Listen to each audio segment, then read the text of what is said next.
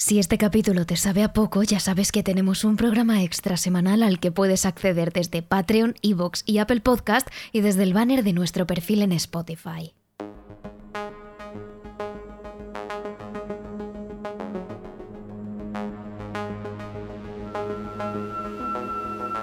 Hacía mucho tiempo que no hablábamos de esta aplicación.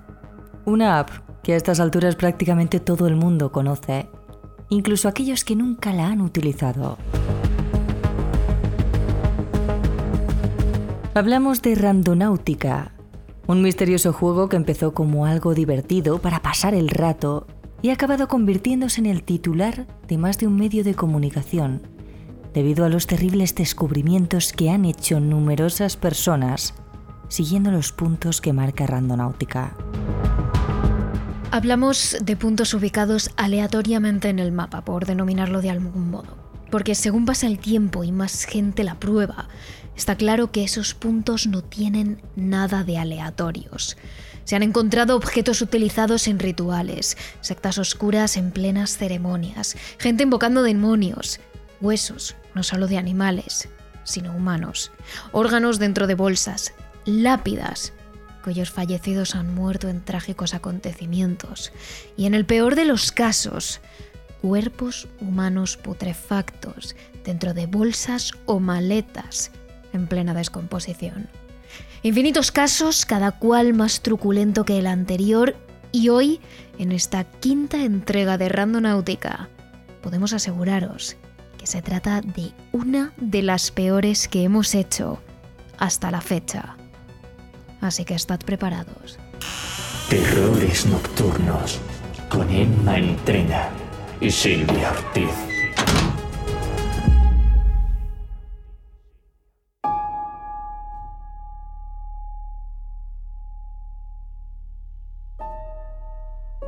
Para aquellos que no os acordéis o no sepáis de qué trata esta aplicación, os hacemos un resumen rápido. Randonáutica es una app que se puede instalar tanto en dispositivos Android como iOS y una vez instalada tú le pides que te marque un punto en el mapa en función de lo que busques. Misterios, paranormal... Hay infinitas alternativas, aunque la mayoría de gente suele marcar estos dos.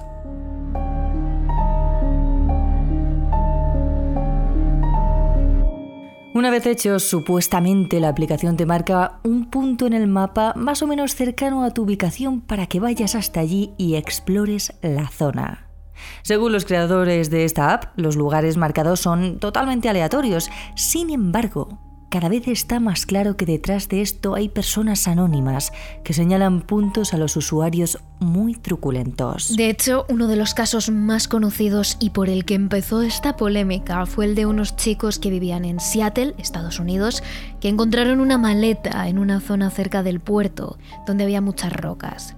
Ocurrió el mes de junio de 2020. Al principio eran risas lo que se escuchaba en el vídeo que compartieron en las redes sociales pero una vez abrieron la maleta, se quedaron congeladas al darse cuenta de que ahí dentro, metido en las bolsas de basura, había trozos de carne.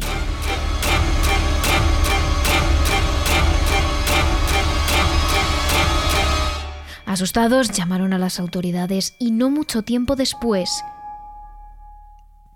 la policía confirmó que aquellos trozos eran cuerpos humanos de los que alguien se había querido deshacer.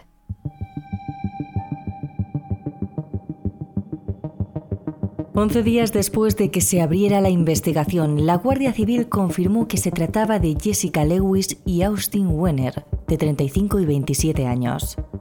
Desde el día 9 de junio, 10 días antes del hallazgo, se había denunciado su desaparición. Al parecer había sido su propio casero el que había acabado con sus vidas a disparos por problemas con el alquiler. Este sería uno de los primeros casos que harían viral la aplicación, pero sin duda no de los peores a los que vienen a continuación.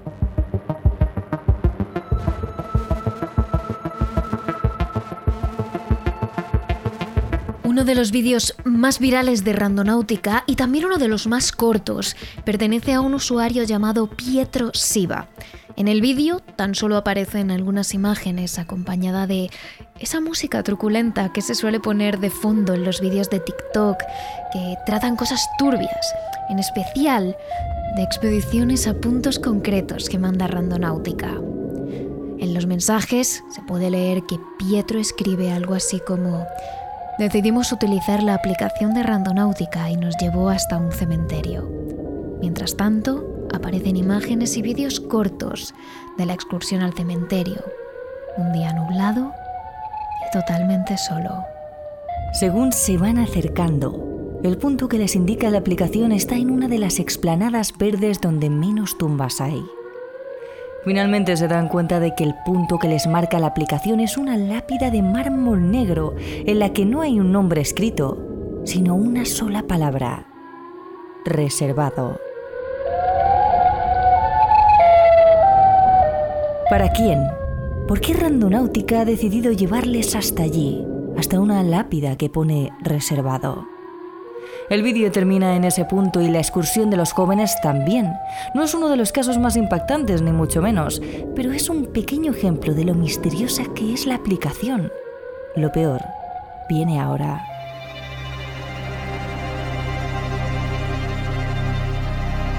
Como os hemos comentado al principio del capítulo, esta es una aplicación especialmente sospechosa porque muchos de los lugares a los que los usuarios son conducidos esconden cosas turbias.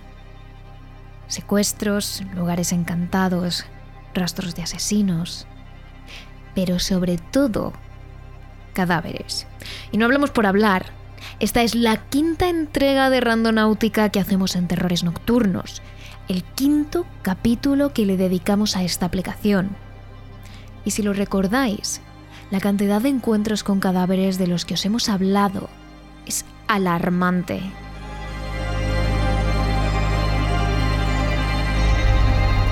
El creador de Randonáutica insiste en que las coordenadas que la aplicación sugiere son completamente aleatorias. ¿Pero es posible tanta casualidad? ¿Es posible que si esas coordenadas son aleatorias, haya tantas que lleven hasta cuerpos? El último caso sonado ha sucedido precisamente en nuestra tierra, en España.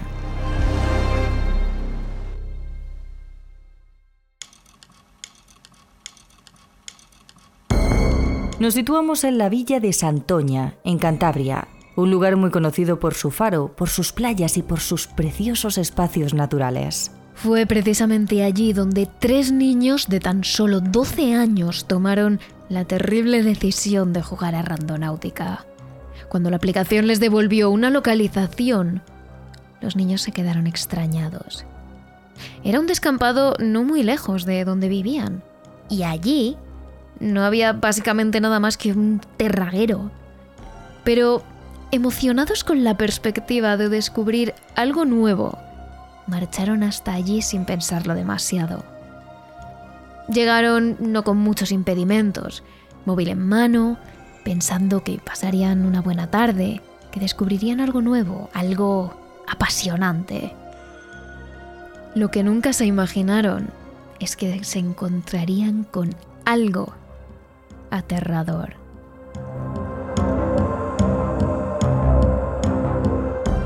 Allí, Delante suyo, en medio del descampado, se encontraba nada más y nada menos que un cadáver. Se trataba del cuerpo de un hombre de mediana edad, sin aparentes signos de violencia, y que se encontraba boca abajo. Al principio se quedaron boquiabiertos, sin palabras, y cuando por fin pudieron hablar, se preguntaron cómo era posible que una inofensiva aplicación como Randonáutica les llevara hasta un cadáver. Sin embargo, pronto uno de ellos reaccionó y llamó al 112, que movilizó al personal médico, a la Guardia Civil y a la policía local. El lugar fue inmediatamente perimetrado para que nadie pudiese acceder a la zona, al menos hasta que llegase el forense, que después levantó el cadáver. Se comprobó que no llevaba identificación y fue trasladado al Instituto de Medicina Legal para hacerle la autopsia. A la espera de que ésta aclare las causas de la muerte, de momento no ha podido identificarse el cuerpo.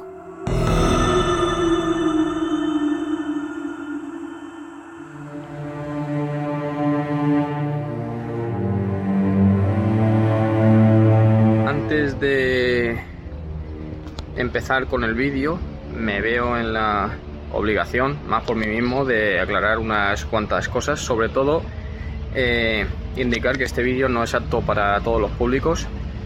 Eh, tenemos vídeos muy buenos, muy bonitos en el canal en comparación a este. Este no es de este tipo.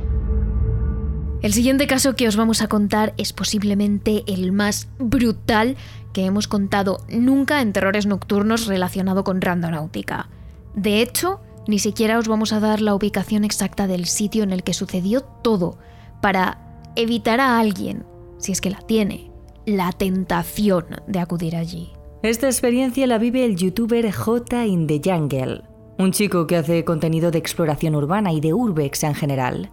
Es un joven bastante serio, no está interesado en el tema paranormal, en el tema misterioso, turbio, simplemente vive la exploración urbana como afición. Para que podáis comprobar todo esto os invitamos a que os paséis por su canal de YouTube.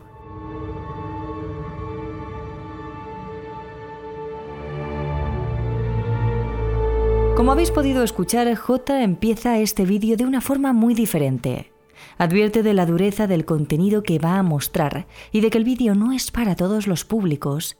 Pero es que para curarse en salud y sabiendo que en YouTube van a acusarle de montaje, deja claro que el vídeo es totalmente real y que incluso tuvo que consultar con la policía antes de subirlo para que fuesen ellos los que le dieran el permiso. Hablando un poco de eso, sé que me vais a decir que, ah, bueno, algunos de vosotros, los que me conocéis de mucho tiempo del canal, ya sabréis que yo no hago este tipo de montajes. Por supuesto, esto no es un montaje. pero sé que habrá gente que me va a decir que he subido esto por dinero o por fama o por no sé qué historia, que no tengo respeto. He tenido todo el respeto posible. Y en el tema de monetización, bueno, de ganar dinero con este vídeo o fama o yo qué sé, lo que porque ya me dijeron otros algo así. No voy a monetizarlo. No me gusta monetizar algo de una desgracia ajena. Y aparte que no monetizo normalmente los vídeos, este, sobre todo, no voy a cobrar ni un solo duro, duro, ya os lo aseguro, porque no voy a activar ni anuncios, ni publicidad, ni nada. Por lo tanto, no se cobra directamente. Olvidaos de eso, porque ese tema no se cobra. Nos situamos a mediados de junio de 2023, hace tan solo unos meses.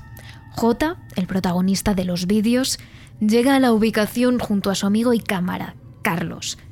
Ambos se dirigen a una ubicación en Valencia, de la que, como hemos advertido, no daremos más datos. Allí se encuentran lo que podríamos calificar como una casona abandonada. Todas las puertas y ventanas están abiertas o rotas, por lo que entrar es bastante fácil.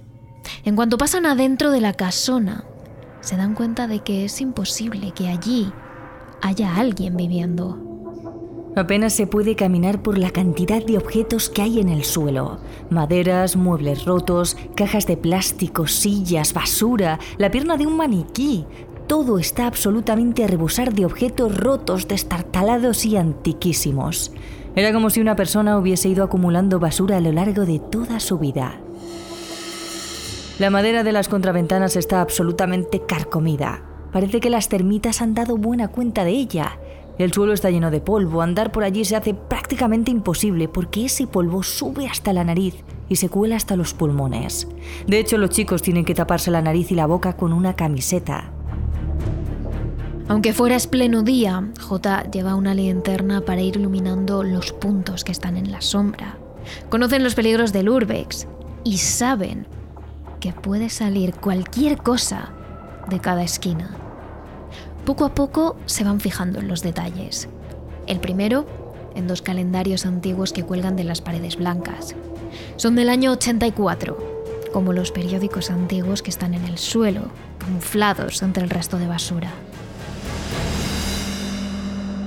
Se encuentran también varias habitaciones inaccesibles, ya que están tan llenas de muebles rotos que es imposible entrar y unas escaleras que deben ir a una planta superior, pero a las que les faltan varios peldaños, por lo que sería imposible subir sin caer al vacío. Poco a poco, ven otros indicios de que si alguien vivió en la casa fue hace al menos 50 años. Hay un horno de leña, una televisión de tubo que solo emitía imágenes en blanco y negro, veneno para matar insectos o ratas, de ese que se utilizaba antiguamente para proteger una casa. Finalmente, encuentran otras escaleras con las que subir al piso de arriba, que se compone básicamente de un larguísimo pasillo con habitaciones a los lados y al final. Eso sí, el techo está completamente derrumbado.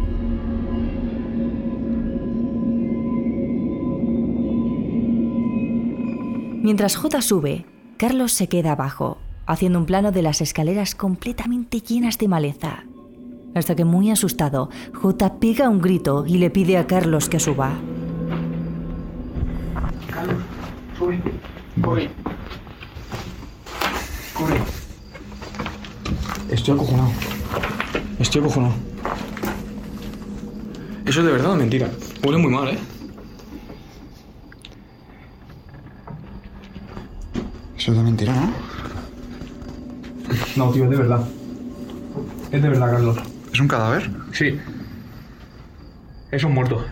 Hay que llamar a la policía. Hay que llamar a la policía. Vámonos. Hay que llamar a la policía. Está la mochila. Se ha ahorcado.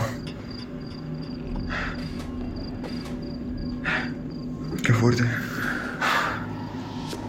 Es de verdad, tío. Es una persona, tío, míralo.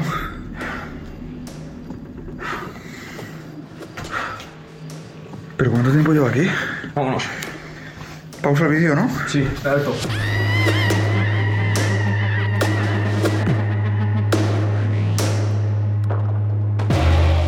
Efectivamente, lo que han encontrado es un cadáver. Concretamente, el de un hombre ahorcado. El cadáver cuelga del techo de la habitación más alejada de las escaleras. La habitación está completamente vacía, salvo por el cuerpo y la silla que se encuentra a su lado.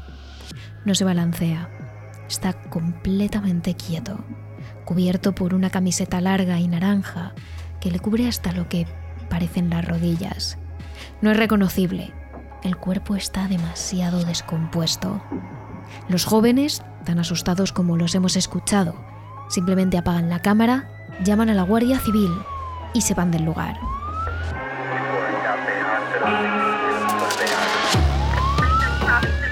Como os podéis imaginar, este vídeo despertó toda clase de preguntas entre los seguidores del canal.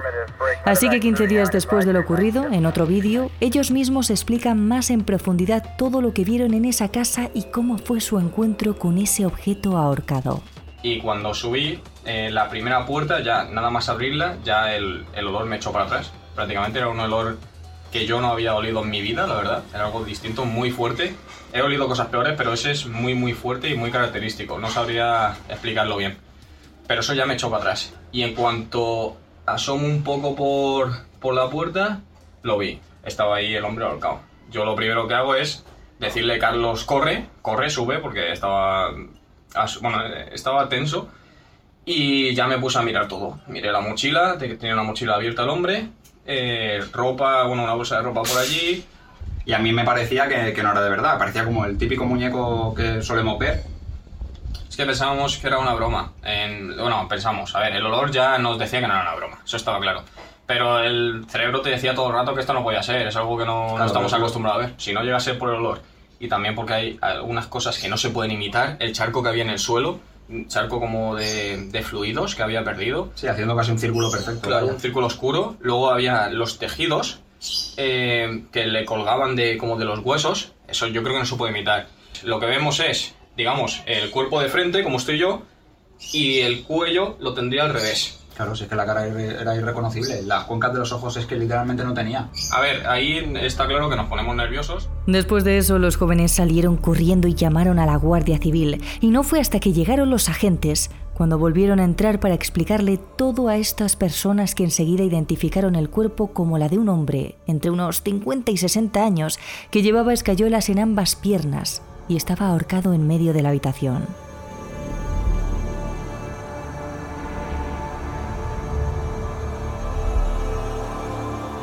Para ellos era una clara escena de suicidio por varios motivos. El primero es que el hombre llevaba una mochila con algo de ropa que no cuadraba con la época de la casa, por lo que los agentes dedujeron que llegó a ese lugar cuando ya estaba abandonado. Después, observaron que al lado de la silla había varias cajetillas de tabaco y colillas, por lo que se deduce que antes de llegar a cabo ese ahorcamiento, el hombre estuvo durante mucho tiempo meditando, fumando y pensando si realmente quería hacerlo o no. Y por último, la distancia mínima a la que el cuerpo está de la silla. Todo lleva a pensar que el hombre, quizá por su problema de salud en las piernas o por cualquier otro problema mental, llegó a esa casa abandonada pensando conseguir soledad para pensar si llevar a cabo el suicidio o no. Pero tras pocos días y mucho meditar y fumar, decidió dar el paso. Se subió a la silla, se pasó la soga por el cuello y simplemente la pataleó para que sus pies colgaran. Al menos, esta es la principal hipótesis del caso.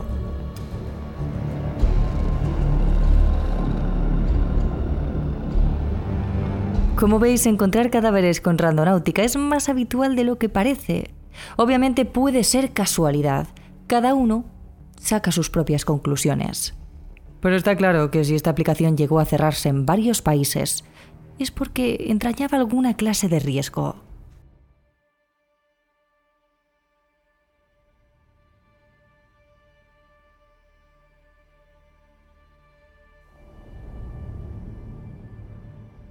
Pero cambiemos de caso. Volamos ahora hasta Texas, en Estados Unidos, donde empezó Randonáutica para luego extenderse a otros países.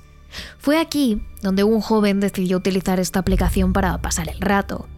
Era básicamente un sábado por la noche. No tenía planes, pensaba quedarse en casa y simplemente quería entretenerse un poco.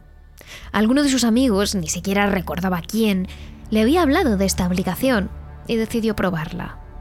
Es cierto que había escuchado algunas cosas turbias sobre randonáutica, pero cuando ingresó en la aplicación, esta le señalaba una ubicación que estaba a tan solo tres minutos de su casa.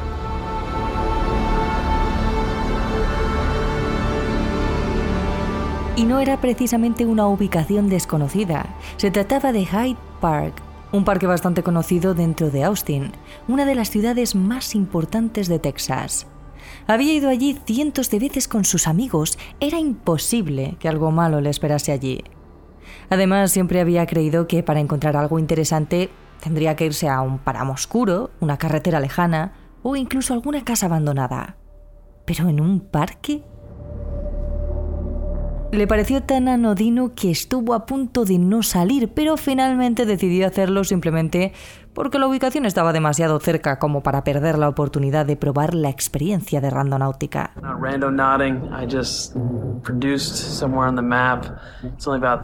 He probado randonáutica y me ha dado una ubicación en el mapa que está como a tres minutos de mi casa, así que decidí ir a verlo. Por cierto, era la una de la madrugada e iba solo algunas personas les asusta, pero ¿de qué voy a tener miedo? Si aparte está como a tres minutos de mi casa. Bueno, me ha traído como un terreno de césped, puros terrenos de césped y aquí estoy. Marca este sitio, no sé el lugar exacto, pero creo que es algún sitio o algún lugar de la hierba. No veo nada identificable, lo único que veo es algo de basura. Acabo de encontrar esto, esto es inusual. Es un carnet de conducir, pero ¿de dónde? Estamos en Texas, pero es una licencia de conducir de California. Caducó en 2004, así que es bastante vieja.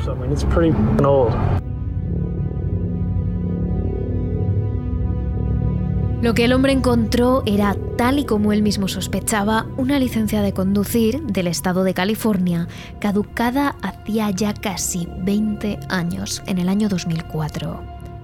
Eso es lo único relevante que encuentra en el punto marcado por Randonáutica. Pero hay algo que le escama. ¿Qué hace en Austin, Texas, un carnet de conducir de California? Era raro. Por eso, cuando volvió a casa tan solo unos minutos después, decidió buscar algo más de información sobre ese carnet en Internet. Tampoco esperaba encontrar nada extraño, pero realmente no le costaba nada googlear el nombre de la persona del carnet. Y es ahí cuando se llevó una traumática sorpresa.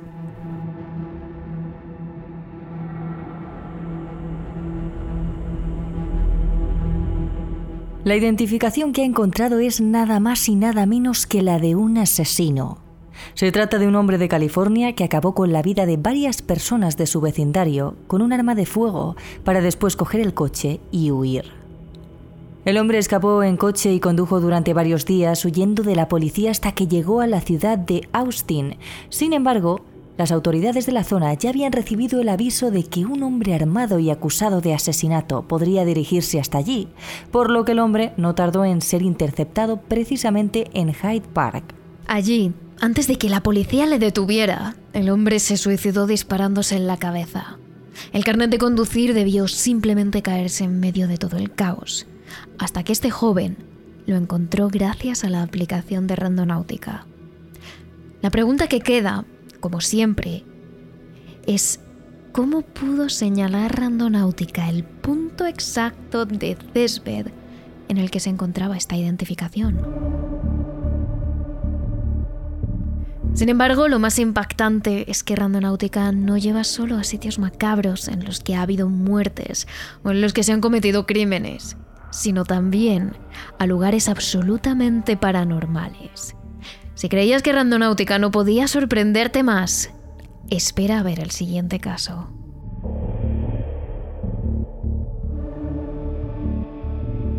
Este caso ha sido grabado y subido a sus redes sociales por el youtuber mexicano José Flores, un joven que se dedica a hacer vídeos de exploración tanto en ciudad como en espacios más abiertos, y en los que trata de buscar el terror o lo paranormal. Sin embargo, en este caso decidió hacer algo diferente. En lugar de ir a una ubicación que ya hubiese investigado, a algún lugar con leyenda o que supiese que estaba encantado, decidió probar randonáutica para llegar a una localización aleatoria. Así que en plena noche, el joven se arma con su cámara y su linterna y se adentra en lo más profundo del campo para llegar hasta el punto que marca la aplicación de randonáutica. Allí encuentra un edificio bastante grande, con una enorme puerta de latón, el techo a dos aguas y completamente rodeado por un muro. A simple vista podría parecer una fábrica o una macrogranja. Parece desde luego una nave, un lugar de trabajo, más que una vivienda. Ahorita ya justamente muy cerca del punto que nos había generado la aplicación y miren, es como una especie de, de fábrica, un lugar que se mira como muy grande. Vamos a intentar asomarnos para, para ver qué es. Para ver qué es este lugar. José en un principio decide no entrar. Investiga un poco mirando entre las rejas y lo único que puede ver es algo así como un patio. Así que decide subirse a uno de los muros para tener un mejor ángulo. Ahí es cuando ve lo primero que le sorprende. Un parque infantil con tres columpios rojos completamente quietos y al fondo una cruz. José decide saltar el muro que ya ha escalado para entrar. Los columpios rojos siguen quietos, lo normal en una noche de verano sin una brizna de aire. Pero la cruz le llama mucho la atención porque no es una cruz, es una tumba.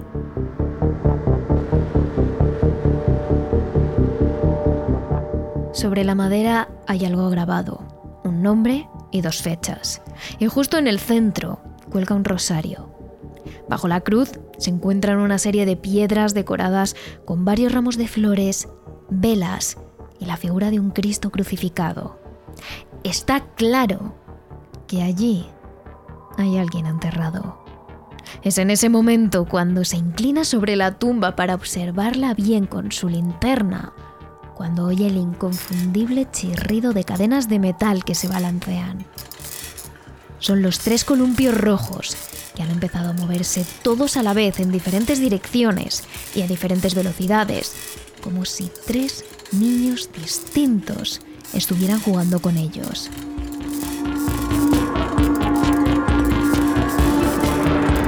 Pero es imposible, porque realmente no corre nada de viento y eso no explicaría que cada columpio hubiese tomado una velocidad y dirección diferente.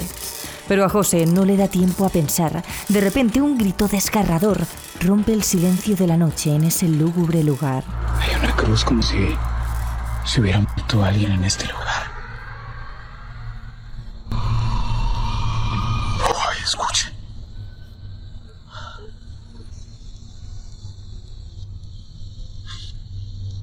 No sé qué sucedió justamente en este lugar y por qué Randonáutica me mandó para acá. Los columpios todavía se están moviendo, miren. José no sabía lo que había pasado allí, pero sí que sentía como si alguien hubiese perdido la vida en ese lugar. Estos son solo algunos de los últimos casos que se han hecho públicos sobre la aplicación de Randonáutica y las turbias localizaciones a las que te lleva. Aunque os prometemos que hay muchísimos más. Y de hecho, os contamos otro caso de una joven que utilizó la aplicación varias veces, todas ellas poniendo en riesgo su vida, en nuestro extra de Evox, Spotify y Patreon, que realmente tenéis que escuchar. Pero es que esta lista parece no tener fin. Cada vez que nos pedís que hagamos un nuevo capítulo de Randonáutica e investigamos el tema, vemos más y más casos en los que se encuentran cosas cada vez más raras. Cadáveres, tumbas, restos de rituales. Todas las cosas que un ser humano nunca debería ver. Por eso, una vez más y como en todos los capítulos, os recomendamos que nunca, nunca os descarguéis la aplicación. Si de verdad queréis entreteneros con un poco de misterio, siempre podéis seguirnos en nuestras redes sociales, donde os contamos crímenes, casos paranormales y también un poquito de nosotras. Somos terroresnocturnos.trn en Instagram y TikTok, terrores barra baja trn en Twitter y nuestro canal de Twitch, y terrores nocturnos en YouTube y Facebook.